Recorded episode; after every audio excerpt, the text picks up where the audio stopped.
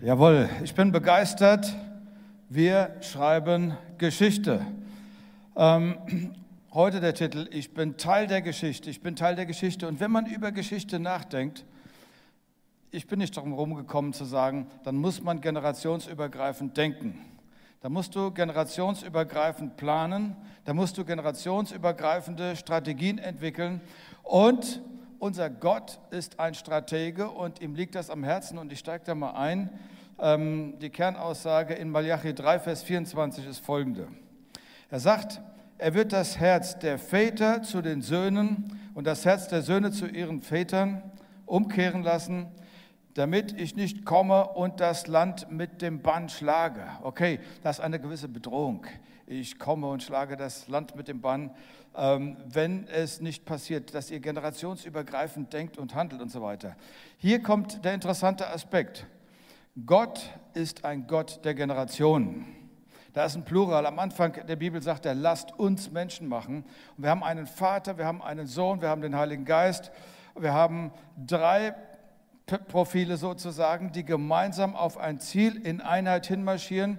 Du hast den Sohn, der sagt, was, der, was ich den Vater tun sehe, das ist es, was ich tue. Und gleichzeitig ist dieser Gott der Gott von drei Generationen. Er ist der Gott Abrahams, er ist der Gott Isaaks, er ist der Gott Jakobs. Er bewegt sich in allen drei Generationen, manchmal parallel, weil alle drei zu bestimmten Zeiten auch gleichzeitig leben. Dann handelt er mitten da drin.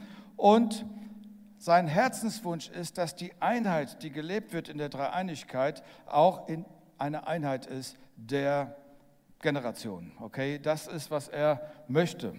Und übrigens, bei Gott gibt es kein Ansehen nicht nur der Person, sondern auch der Generation. Er hat keine Lieblingsgeneration. Er sagt nicht, die Babyboomers sind meine Lieblingsgeneration ähm, oder Generation XYZ ist meine Lieblingsgeneration. Er hat keine. Er bewegt sich mit allem.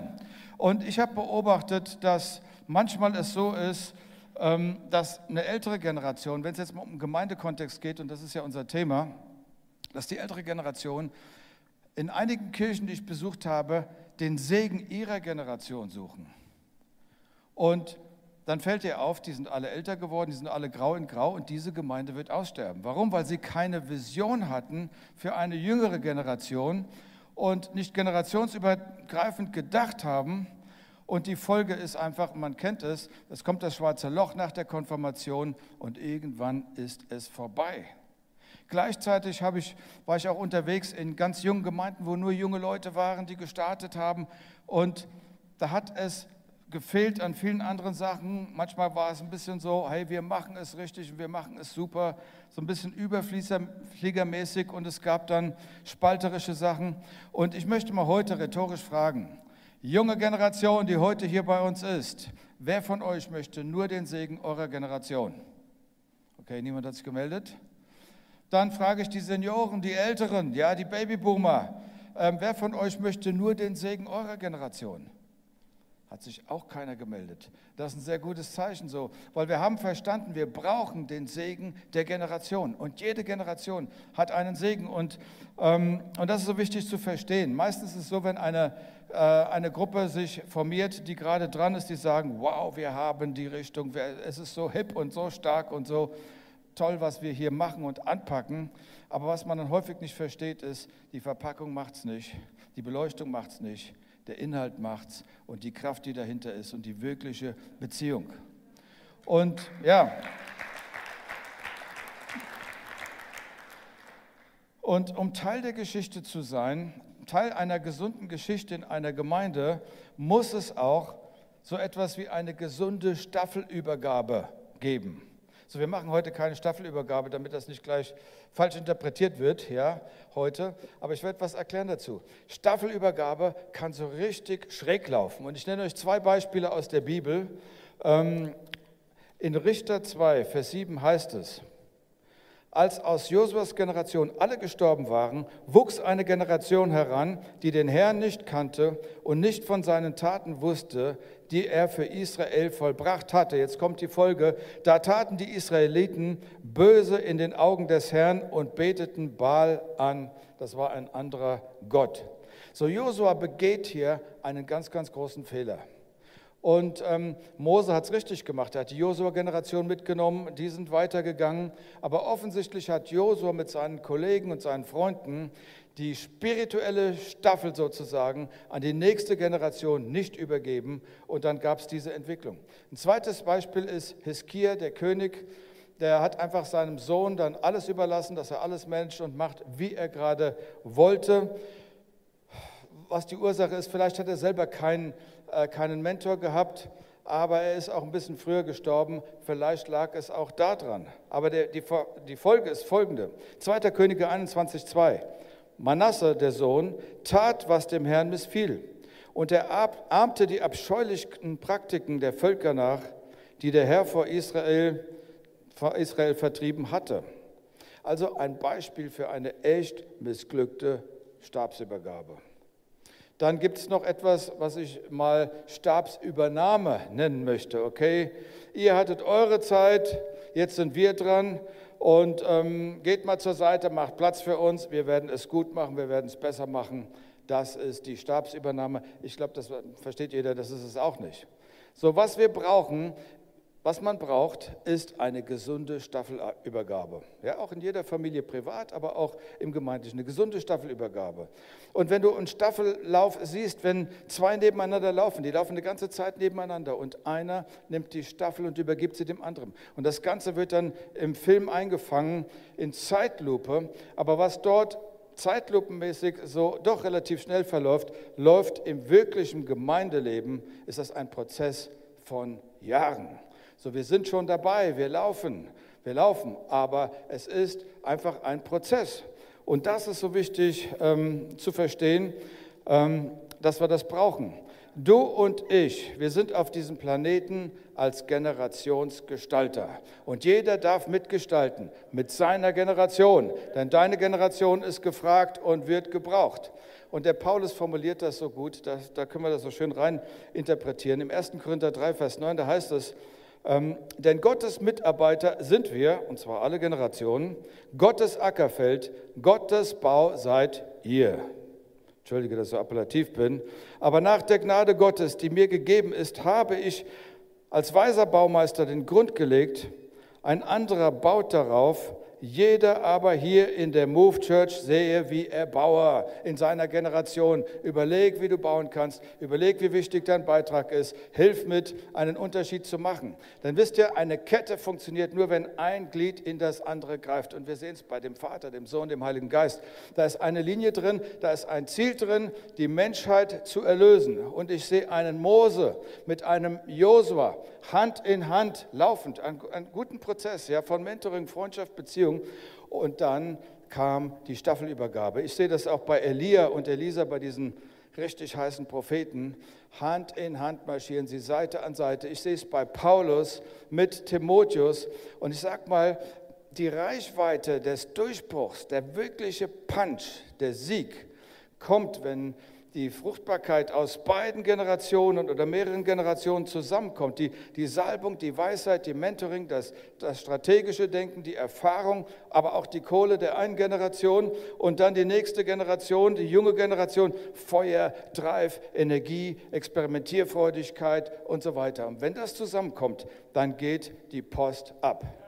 Ja, ja stell dir mal vor, wenn die Gemeinde nur aus jungen Leuten äh, bestehen würde, wo käme dann die Weisheit her, die man an bestimmten Stellen braucht, wenn man vielleicht gerade ein bisschen älter ist. Ja? Ähm, ich, ich möchte es mal so sagen, wenn, wenn die Gemeinde nur alt ist, wo nimmst du die Energie, den Drive, das Testosteron, das Pionierhafte, das Feuer? Ja, das fehlt. So, ich, ich möchte mal meinen Teil jetzt mal so beenden und möchte mal sagen, die Jugend ist für mich der Wind, die den alten Adler steigen lässt. Okay, das ist mal so der Aspekt. Okay. Ich gebe das Mikrofon weiter an Antonio.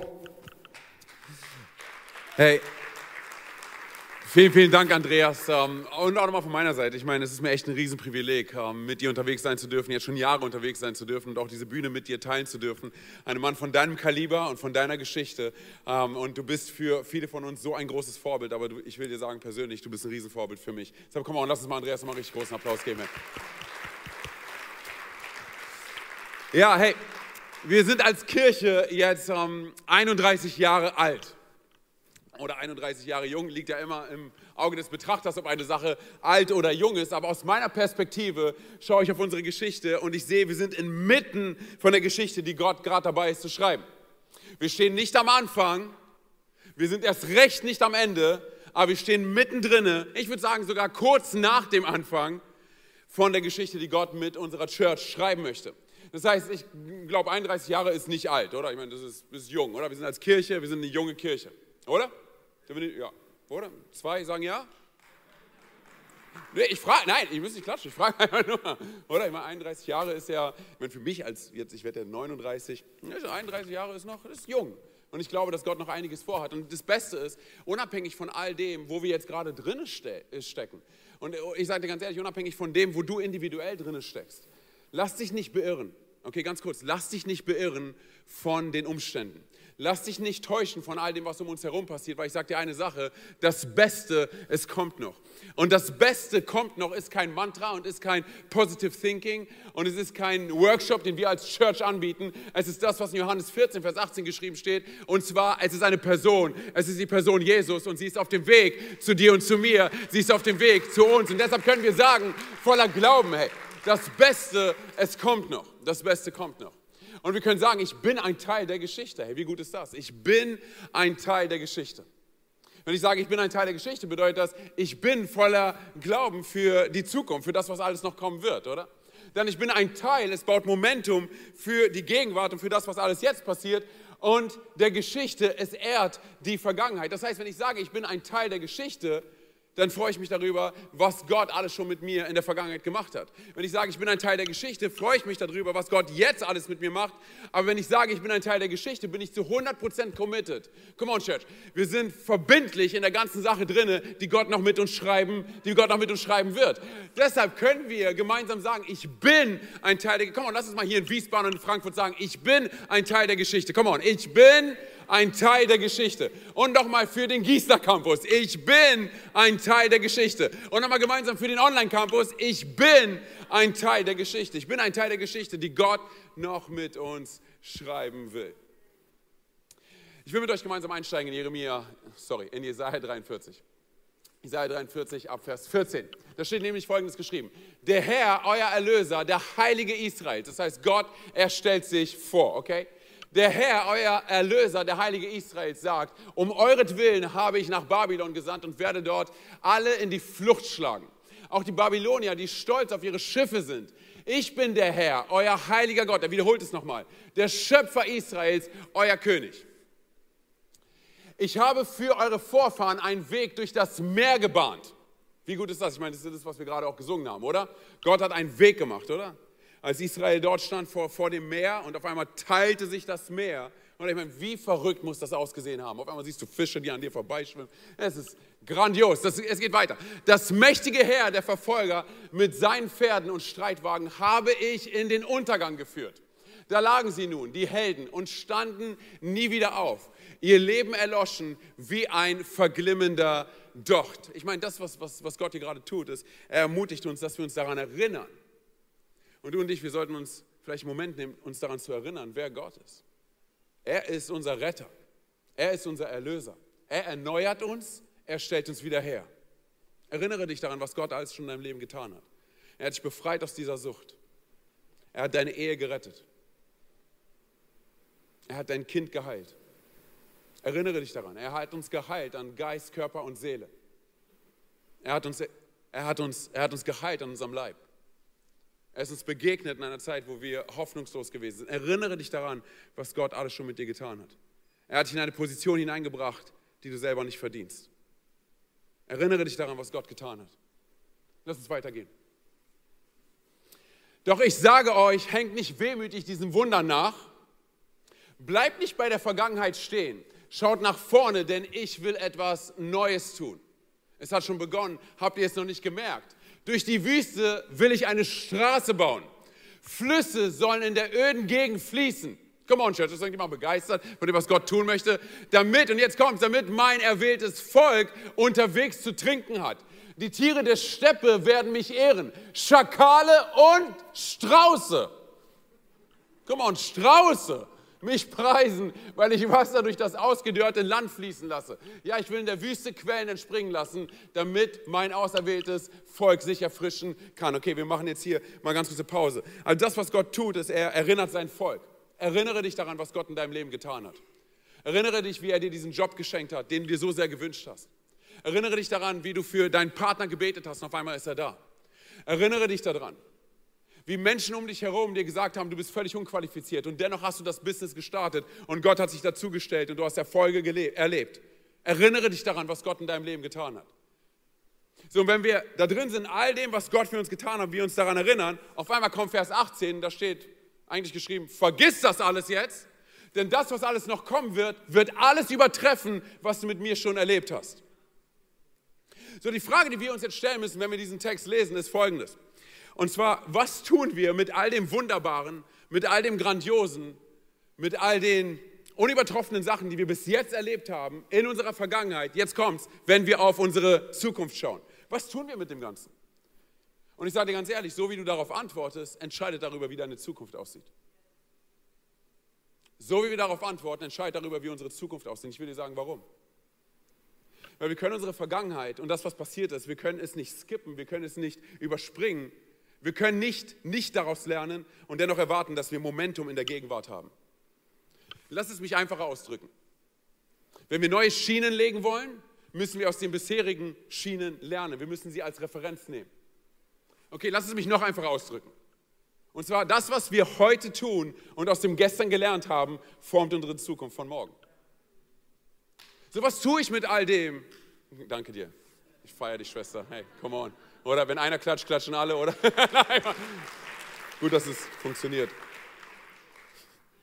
So, was tun wir mit all dem, was wir bis jetzt schon erlebt haben? So, und jetzt kommt's. Jetzt haben wir es mit verschiedenen Generationen zu tun in unserem Alltag. Wir haben es mit verschiedenen Generationen zu tun in der Church. Und ab hier wird es etwas schwierig. Weil, seien wir ehrlich, wir setzen oft so eine Haltung an den Tag, so eine Attitüde an den Tag, wo wir sagen: Oh, weißt du was? Mir egal, was mit der anderen Generation ist. Mir ist meine Generation wichtig. Du weißt nicht, womit ich zu kämpfen habe. Und wir werden es besser machen, als jede Generation vor uns es schon getan hat.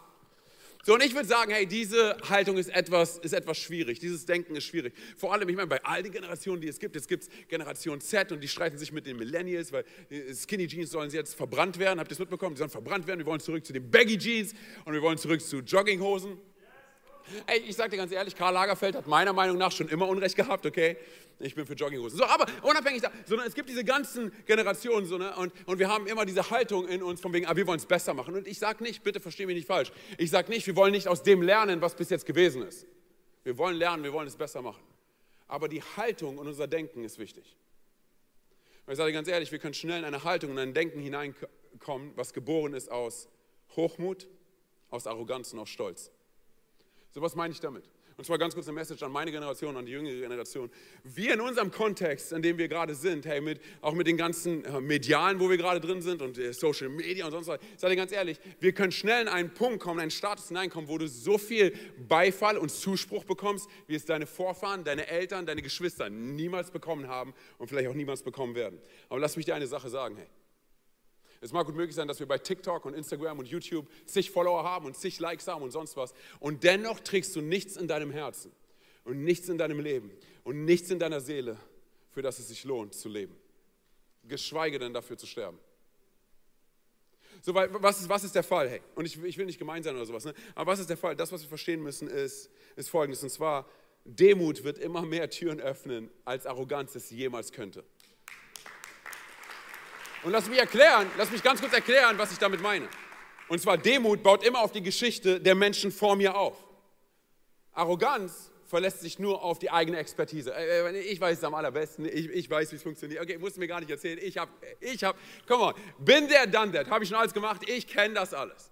So, und ich glaube, das ist eine der größten Herausforderungen, die wir heutzutage haben. Es sind nicht unsere Dramen, es sind nicht die Umstände, es ist unsere Expertise, unsere Erfahrung. Wir verlassen uns mehr auf unsere Erfahrungen anstatt auf Gottes Charakter und darauf, mich daran zu erinnern, was Gott alles schon in meiner Vergangenheit getan hat und wie er mich an den Punkt gebracht hat, wo ich jetzt gerade stehe. Weil dann sind wir so, nee, alles unauthentisch, ich verstehe das alles nicht, interessiert mich alles nicht. Nein, nein, ganz kurz, erinnere dich daran, wie du hierher gekommen bist, wo du gerade bist. Erinnere dich daran, was Gott alles in deinem Leben getan hat, um dich hierher zu bringen. Wir verlassen uns so oft auf unseren Sachverstand, anstatt auf, auf Gottes Charakter. Aber ich sage dir eine Sache, hey, da liegt so eine Power und so eine Macht in dem sich erinnern. Da liegt so eine Power da drin, von dem zu lernen, Referenzen zu nehmen von dem bisherigen. Ich will es ganz kurz an einem Beispiel festmachen, was ich meine. Und zwar, ich war vor einiger Zeit eingeladen in ein Restaurant, als man noch in ein Restaurant gehen konnte. Ähm, ich war eingeladen in ein Restaurant, äh, was ich würde sagen, das luxuriöseste Restaurant gewesen ist, in dem ich jemals gewesen bin. Okay, mein Freund hat mich eingeladen und gesagt, hey, ich ähm, möchte dich zum Essen einladen. Und ähm, ich bin da hingegangen und ich sagte ganz ehrlich, ich bin reingegangen und wusste instant, dass ich nicht hier reinpasse also in dieses Restaurant. Und alle Leute um mich herum haben es auch direkt gemerkt. Ne, ganz kurz. Ich, ich fahre in die Garage. Ich komme an mit meinem Nissan, Nissan Micra, mit meinem roten Nissan Micra, okay? Fahr dort, was gibt's zu lachen? Nein, nicht mal Spaß. So, fahr, fahr in die Garage rein und jetzt kein Spaß. Ich parke inmitten von Maserati, Porsche, Ferrari, Lamborghini, SUVs, Oldtimers. Nichts in meiner Preisklasse, okay? Sogar mein Auto wusste, wir gehören hier nicht hin. Also, und dann gehe ich ins Restaurant und mein, mein Freund, er sieht, dass ich angespannt bin, er sagt, hey, entspann dich, Antonio. Alle hier müssen irgendwann mal sterben. Und das, was er mir eigentlich sagen wollte, ist, alles Menschen hier. So, und ich setze mich an den Tisch und du musst dir vorstellen, da sind zig Löffel und Gabeln und Messer. So mehr, als ich zu Hause habe. So, ich setze mich hin und frage, okay, was mache ich jetzt mit dem Ganzen? Ich weiß nicht. So, und ich könnte arrogant sein, oder? Und einfach da reinkommen und sagen, wozu brauche ich das alles? Ich trinke meine Suppe so. Wäre ich jemals wieder von meinem Freund eingeladen worden? Wahrscheinlich nicht auf diesem Planeten, okay? So, also, was habe ich gemacht? Weil ich nicht dumm bin, habe ich Folgendes gemacht. Und zwar, ich habe mir das geholt, was er sich geholt hat und habe zugeschaut, was er benutzt. Oder? Also, was habe ich getan? Ich, habe, ich wollte ihn ehren, meinen Freund ehren, oder? Ich habe zugeschaut, ich habe gelernt und ich habe das Gelernte mit Kompetenz in Realität umgesetzt. So, ich sage dir ganz ehrlich, denk mal ganz kurz drüber nach, wie oft Gott uns schon in unserem Leben Türen geöffnet hat, und aufgrund von unserer Arroganz haben wir das Privileg und die Ehre dieses Moments nicht wahrgenommen. Und dachten, okay, Herr, ganz kurz, ich darf durch diese Tür hindurchgehen, weil ich etwas Besonderes bin. Okay, Gott will gerade nur mich. Und verpassen es, uns daran zu erinnern, was alles im Vorfeld schon passiert ist, was Gott schon alles getan hat, um uns genau an diesen Punkt zu bringen, wie er Menschen um uns herum gebraucht hat, um diese Tür zu öffnen. Und was ist, wenn du durch diese Tür hindurchgehst und es geht gar nicht um dich? Was ist, wenn es, wenn es um eine ganz andere Generation Was ist, wenn es gar nicht um deine Person geht, sondern um Personen um dich herum? Aber Gott öffnet Türen. Und ich sage dir ganz ehrlich, das ist das, was wir tun müssen. Und zwar, wir müssen uns manchmal zurücknehmen, vielleicht in deiner Wohnung, in deinem Apartment, wo auch immer du bist, hey, auf die Knie gehen und uns daran erinnern, was Gott schon alles in unserem Leben getan hat. Wo wir vielleicht vor fünf oder vor zehn Jahren gewesen sind, zerbrochen, alleine, zerstört, bankrott. Und auf einmal tauchte Gott auf und er schenkte uns einen Sieg, von dem wir heute noch träumen. Erinnere dich daran, was Gott alles schon in deinem Leben getan hat. Wisst ihr, das Jahr 2020, wenn ich einen Sieg, ein, ein Win daraus mitnehmen konnte, ist es folgendes. Und zwar, bevor die Pandemie losging, war ich die ganze Zeit unterwegs als Sprecher, in Events, sonst was und alles super gewesen, okay? Aber was ich nicht gemerkt habe, war folgendes. Und zwar, dass ich in einer Maschinerie drin war. Und dass ich nur noch, ich habe gar nicht mehr im Moment gelebt, sondern nur noch in dem, was irgendwie als nächstes noch kommen wird. Und auf einmal kommt ein Stopp rein und ich werde auf Standby gesetzt und muss Folgendes verstehen, und zwar, dass Gott mich nicht braucht. Aber er will mich. Gott braucht dich und mich nicht, aber er hat sich für dich und für mich entschieden. Das ist wahre Liebe. Das ist wahre Liebe. Er entscheidet sich für dich und für mich. Das heißt, das, was wir tun können, ist Folgendes. Und zwar, wir erinnern uns daran, was Gott alles schon getan hat. Erinnere dich daran, wie du drauf warst, als er dir den Sieg geschenkt hat. Erinnere dich daran, weil sonst entwerten wir den Sieg, den er uns geschenkt hat. Wir erinnern uns. Ich meine, genau das tut, tut Gott in, in, in Vers 16 und 17 ähm, aus Jesaja 43, 16 und 17. Genau das tut er ja dort, oder? Er, er sagt seinem Volk, erinnere dich daran, was, was ich alle schon getan habe, oder? Er, erinnere dich, erinnere dich. Du und ich, wir müssen uns erinnern, oder? Und Gott nimmt einen Moment, um sich zu erinnern. Sag mal ganz kurz erinnern. Auch in Frankfurt. Cool, dass einige mitmachen. Ja, oder? Wir erinnern uns. Wir erinnern uns daran. Und ich sage dir ganz ehrlich, ich will mir einen Moment nehmen, um mich daran zu erinnern, wie ich vor 20 Jahren in meinem Apartment auf die Knie gegangen bin. Bankrott an, an Finanzen, Bankrott an Beziehungen, Bankrott an, an Leben. Und ich habe Gott nichts anzubieten. Ich, ich kann ihm nichts geben. Und dennoch entscheidet er sich für mich. Ich will mich daran erinnern, wie ein Pastor aus einer gut funktionierenden Frankfurter Church im Park unterwegs ist und auf einmal die Buchstaben Wiesbaden liest Oder? Und ich meine, er hätte ein easy cheesy Leben haben können und einfach sagen können, weißt du was, ich bleibe in Frankfurt, läuft doch alles hier in der Church.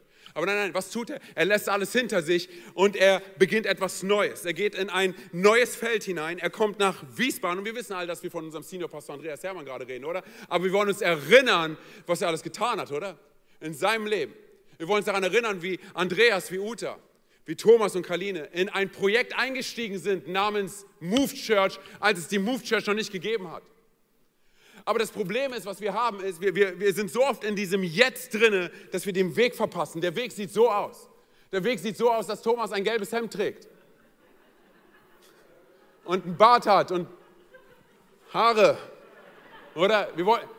Ja, aber ganz, ganz ehrlich, oder hier, Andreas, coole Hose, hey. Und hier ist Money auch, hey. Oder, aber wir wollen uns, das ist das Problem. Wir erinnern uns nicht, weil wir so oft in dem Jetzt drinne stecken. Wir sehen das alles jetzt und vergessen das. Wir vergessen den Weg, hey. So, bitte lass mich dir eine Sache sagen. Dein Jetzt, dein Jetzt ist nicht der Höhepunkt deiner Zufriedenheit. Was meine ich damit? Ich will es ganz kurz erklären und dann könnt ihr ausrasten. Ganz kurz, ich will euch erklären, was ich meine. Und zwar, wir hängen manchmal so in dem Jetzt drin, dass wir anfangen zu sagen, oh, besser als jetzt kann es nicht werden. Besser als jetzt. Kennst du das, wenn du sagst, und ich merke, wie ich jetzt immer mehr und mehr in dieses Denken reinkomme, kennst du das, wenn du sagst, hey, früher war alles besser? Weißt du, was wir damit Gott kommunizieren? Du kannst es nicht besser machen, als es damals schon gewesen ist. Sondern, und ich verstehe, warum wir manchmal so denken, weil damals haben wir Jesus kennengelernt und auf einmal hat sich alles verändert und wir sind, oh, es ist so grandios, mit Jesus unterwegs zu sein. So ganz kurz, aber Jesus hat noch, schon, hat noch so viel mehr vorbereitet für dich und für mich, als wir es uns vorstellen können. Es ist unvergleichlich, was er noch alles tun will.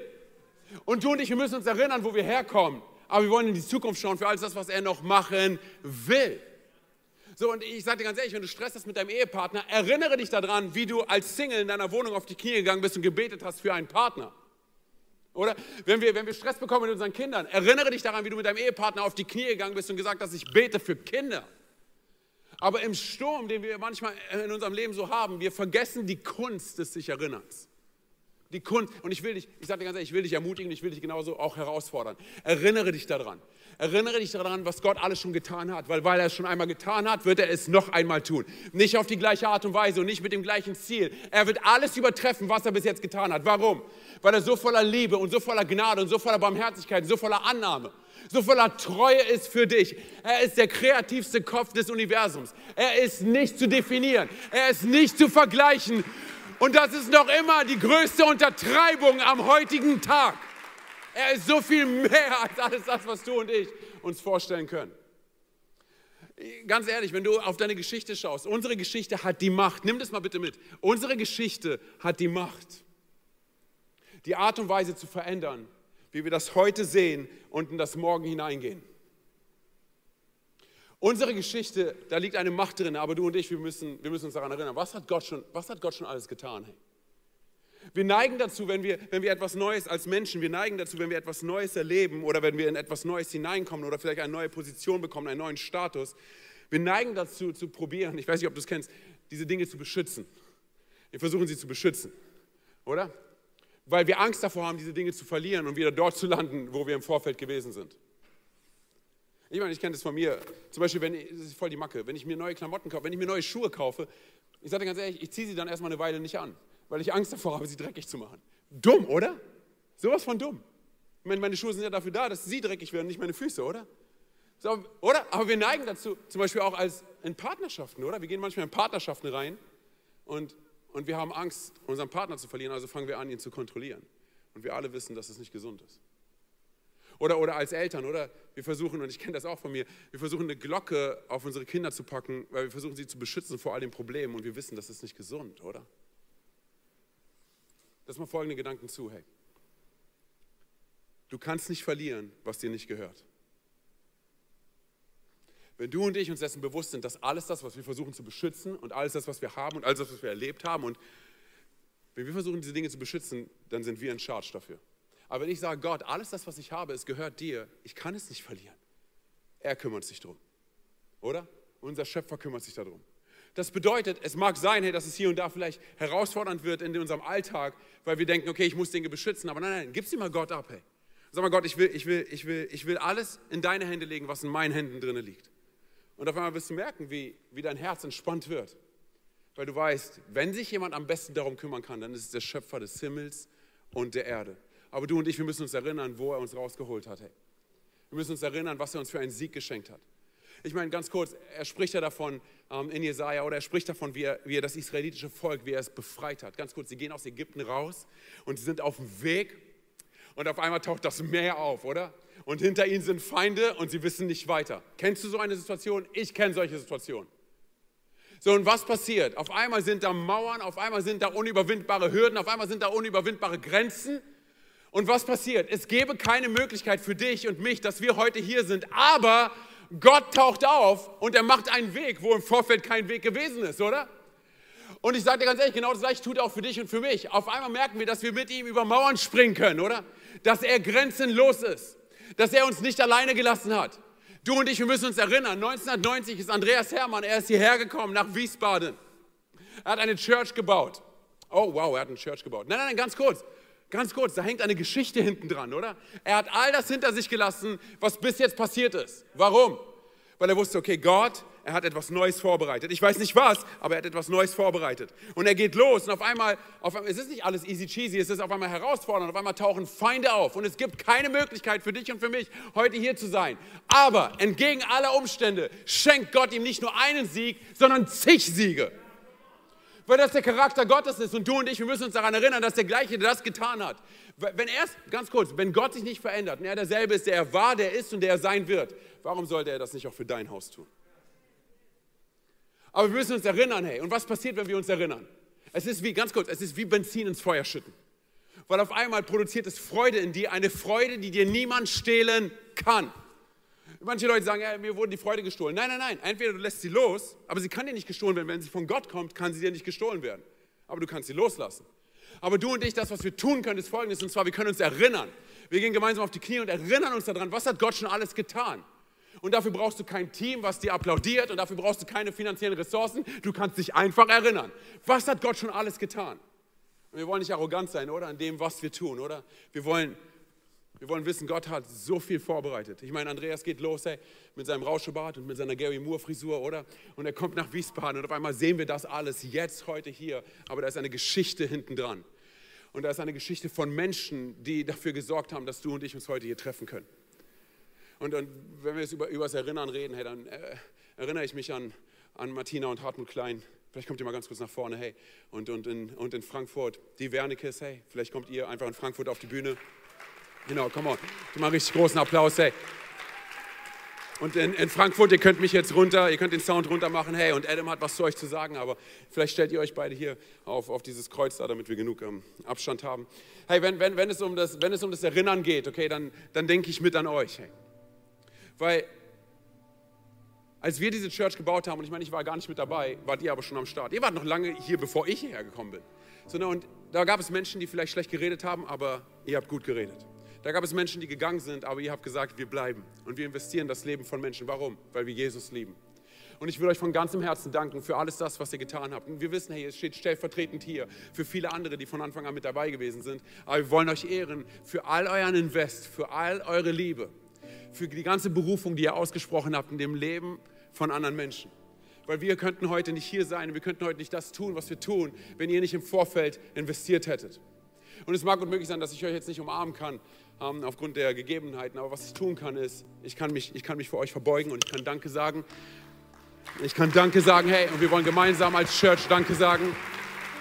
Danke sagen für das, was ihr getan habt, für das, was ihr noch tun werdet, für die Geschichte, die Gott noch mit euch schreiben wird. Und eure Geschichte ist noch nicht vorbei, weil wir wissen, das Beste kommt noch.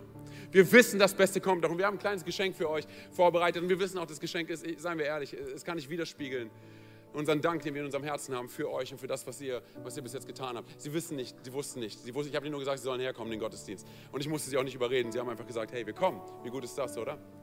Wir holen uns Tickets, hey, und wir kommen hierher. Hey, und ich meine, hey, Dankeschön. Der Umschlag ist wichtig. Alle anderen Sachen sind auch nett, aber nein, aber wir wollen, wir wollen euch sagen, hey, wir lieben euch von ganzem Herzen. Dankeschön für alles das, was ihr investiert habt. Und Dankeschön dafür, dass ihr ein Vorbild seid für meine Generation. Komm mal, lass uns dem mal nochmal einen richtig großen Applaus geben. Den Kleins, vielen, vielen Dank. Vielen, vielen Dank. Wir lieben euch von ganzem Herzen, hey. Wir lieben euch. Ihr könnt gerne wieder Platz nehmen. Dankeschön. Dankeschön. Hey, und Einfach mal für meine Generation, oder? Das ist die Art und Weise, wie wir ein Erbe hinterlassen. Wir ehren Menschen und ihre Geschichte.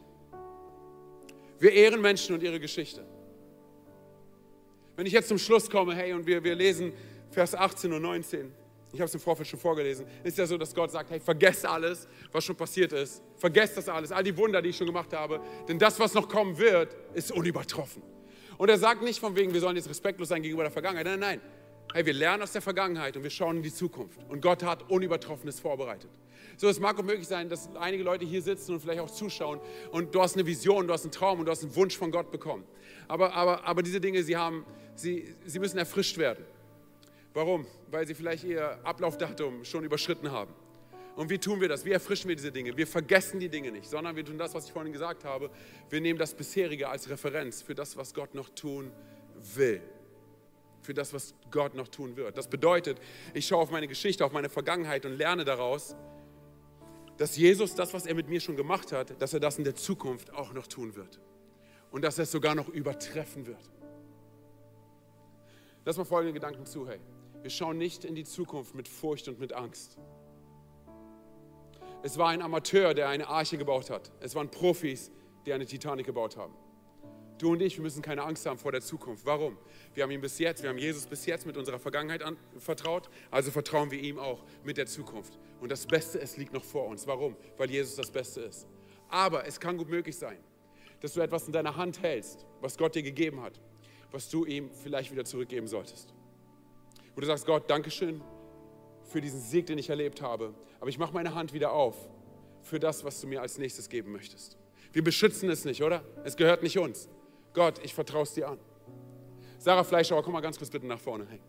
Gib mir noch einen großen Applaus für Sarah Fleischauer. Hey. Ich will das Gesagte ganz kurz an dem Bild festmachen. Sarah, auch da auf dem Kreuz einfach ganz kurz hinstellen.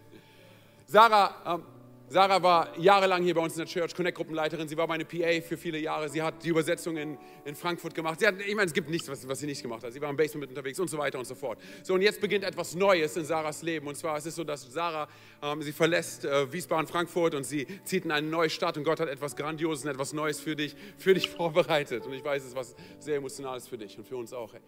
So, na, und Sarah, wir wollen dir sagen, wir lieben dich. Hey. Wir danken dir für alles was du investiert hast. Und wir haben eine Kleinigkeit für dich. Hey. Ich weiß, dass du, ich weiß, dass du Chips magst äh, für, für einen Filmabend und ich weiß, dass du, dass du Gummibärchen magst. Hey, und ich habe hier, habe hier irgendwo noch ein, ich Swanny. Hier, vielleicht kannst du dir irgendwann mal eine Pizza kaufen äh, und hab, hab einfach eine gute Zeit dort in der neuen Stadt, ähm, in die du gehst. So, die Sache ist folgendes. Und zwar, Sarah weiß, dass sie mir vertrauen kann. Und Sarah kennt mich. Und Sarah weiß, dass ich sie so nicht gehen lassen werde, oder?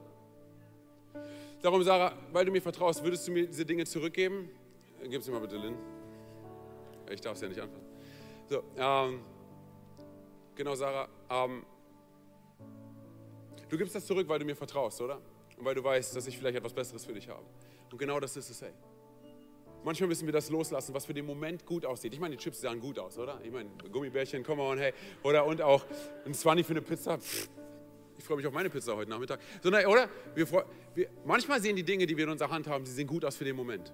Aber wir geben sie wir lassen sie los. Manchmal fordert uns Gott dazu auf, dass wir sie loslassen für etwas Neues, was er für uns vorbereitet hat. Etwas, was alles übertreffen wird, was wir bis jetzt gesehen haben. Hey, Luisa, kannst du vielleicht einfach nach vorne kommen und, und Sarah das geben, was dir wirklich gebührt? Und ähm, egal, egal wie der Korb jetzt aussieht, da sind einige Goodies drin und da ist ein Briefumschlag auch von Alina und mir drin. Mit, ne, du weißt, hey, weil wir dich lieben und weil wir dich schätzen. Und natürlich geben wir dir auch, auch das, was du, was du weggegeben hast. Warum? Hey? Weil, ich sage dir ganz ehrlich, weil es das ist, wie Gott arbeitet, oder? Er wird uns nicht nur irgendetwas geben, sondern er setzt noch einen drauf. Sarah, ein Riesenapplaus. Ich danke dir vielmals für alles, was du investiert hast. Hey.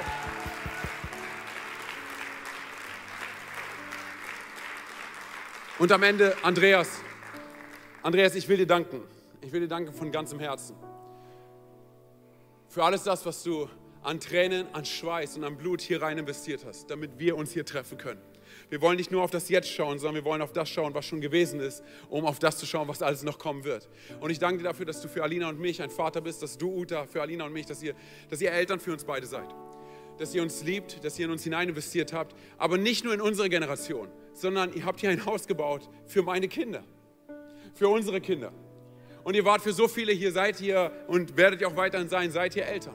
Und wir danken euch von ganzem Herzen für all das, was, noch, was schon gewesen ist. Aber wir wollen nicht nur zurückschauen, wir wollen wissen, dass das Beste noch kommen wird. Und nicht, weil das, was bis jetzt gewesen ist, schlecht war, sondern weil Gott noch einen draufsetzen möchte. Gott lässt sich nicht lumpen, hey. Das Beste, es liegt nicht hinter uns. Das Beste, es liegt vor uns. Und ich weiß nicht, was morgen sein wird. Ich weiß nicht, was nächste Woche oder Ende des Jahres sein wird. Aber ich weiß eine Sache. Gott verändert sich nicht. Er ist der, der er war, der ist und der er immer sein wird. Und deshalb danke ich euch dafür, dass ihr Gott vertraut habt und losgegangen seid, um ein Zuhause für so viele Menschen zu bauen. Gebt ihr nochmal einen richtig großen Applaus. Dankeschön.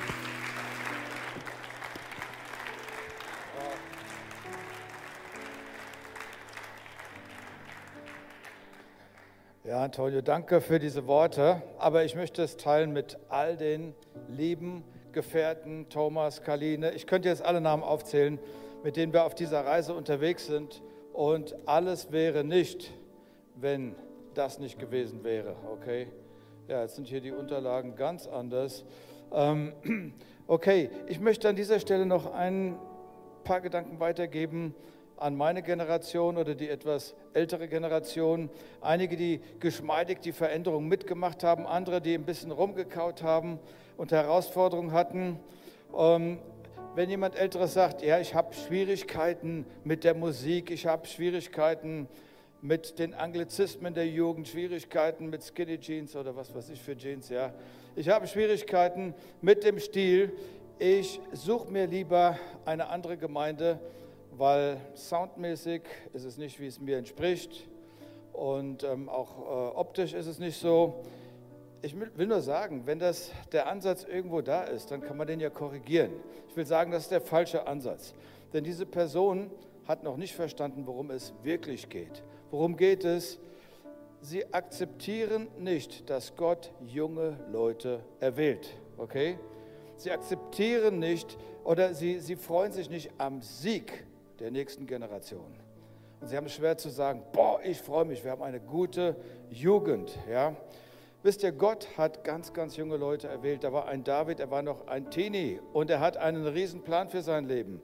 Es gab einen anderen Propheten, Jeremia. Gott hat ihn erwählt und dieser junge Mann bekam Worte für eine ganze Nation und er war so jung. Als ich mich vorbereitet habe, ich habe so viele Bibelstellen, Aussagen gefunden, gerade auch in den Psalmen, da siehst du, wie ein David an die nächste Generation denkt und vorsorgt und auch für seinen Sohn Salomo. Und die, und die Generation hat er ja vorgesorgt und sie vorbereitet, indem er dafür gesorgt hat, dass Wohlstand da war, Ressourcen da waren, Baumaterialien für den Tempel, Arbeiter, ein Leitungsteam, alles, was nötig war. Und er nimmt seinen Sohn an die Hand, er erklärt ihm das Wort Gottes, er ermutigt ihn und dann schickt er ihn auf die Piste. Und ich denke, das ist so ein gutes, gutes Vorbild. Ich habe dann ein Zitat nochmal in die Hände gekriegt von David Livingston. Vielleicht kennen einige ihn persönlich nicht, weil er hat 1800 äh, sonst was gelebt, in den 40ern, glaube ich. Ist er unterwegs gewesen nach Afrika. Und das war die Zeit, wo du als Missionar in ein Land gehst, mit der Never Come Back Airline, okay? Du wusstest, ich werde in das Land gehen, ich werde mit hundertprozentiger Wahrscheinlichkeit nicht mehr in meine Heimat zurückkommen, ich werde dort an Typhus, an irgendeiner Erkrankung sterben. Und, und, und er hat Folgendes aufgeschrieben. Er sagt, künftige Missionare werden nach jeder Predigt Bekehrungen erleben. Wir bereiten ihnen den Weg. Mögen sie nicht die Pioniere vergessen, die in einem dichten Nebel arbeiteten, und nur wenig ermutigendes Strahlen sehen, die aus dem Glauben an Gottes Verheißung strömen. Wir arbeiten an einer strahlenden Zukunft, die wir nicht erleben werden. Und ich glaube, das ist genau die Haltung, die wir brauchen. Das, das ist die Haltung, die meine Generation braucht und die, die älter sind, dass wir sagen, ja, wir wissen, wir investieren in etwas und es geht weit über das Leben hinaus, was wir hier haben. Eines Tages, wenn wir in der Ewigkeit sind, da gibt es so ein Buch, das Buch des Lebens oder auch das Buch der guten Werke deines Lebens. Und wenn du da reinschauen darfst, dann wirst du sehen, was die Saat, die du ausgestreut hast, zu der Zeit heute, was das für eine Ernte bringt. Die Investition in die nächste Generation bringt ein Echo, was noch ein paar Generationen weitergeht, wenn alles gut angelegt ist und es kommt zu dir zurück und es segnet dich. Wenn ich hier auf das Gelände fahre, dann kann ich sagen, ja, da waren einige Kämpfe für das Gebäude und wir mussten sammeln, wir mussten motivieren und wir mussten diskutieren und alles Mögliche. Aber ich sehe, ich freue mich über die ältere Generation, die sich so freut über die jüngere Generation. Die sind einfach glücklich und happy dabei. Und ich freue mich über die jüngere Generation, ich freue mich über die Teenies, ich freue mich über die Kinder. Und Gleichzeitig bin ich verbunden mit der älteren Generation, mit einigen Damen und Herren, die wirklich viel älter sind. Und Uta und ich haben, sitzen öfters mal mit einer Dame aus unserer Gemeinde zusammen. Und die ist, sie sagt, ich weiß nicht, wie lange ich noch da bin. Vielleicht bin ich bald beim Herrn. Aber ich möchte, dass das Feld komplett bestellt ist für die nächste Generation. Und sie investiert immer noch in Generationen. Ja, gibt Sprachunterricht, macht so viele gute Sachen. Und ich möchte, dass die anderen dort weitermachen, wo ich aufhöre oder wo wir aufhören. Das ist mein Herzschlag. Und wenn wir das mitnehmen, glaube ich, liegen wir richtig. Und dann der Wunsch an die jüngere Generation ist, Leute, lasst uns begreifen, dass die, die älter werden, dann wieder werden wie die Kinder, dass man liebevoll mit ihnen umgeht, aber gleichzeitig den Blick hat für die Zukunft und die nächste Generation, denn wir sind auf einer Reise mit einem Ziel und das kann keine einzige Generation alleine schaffen. Amen. Amen. Wir sind durch.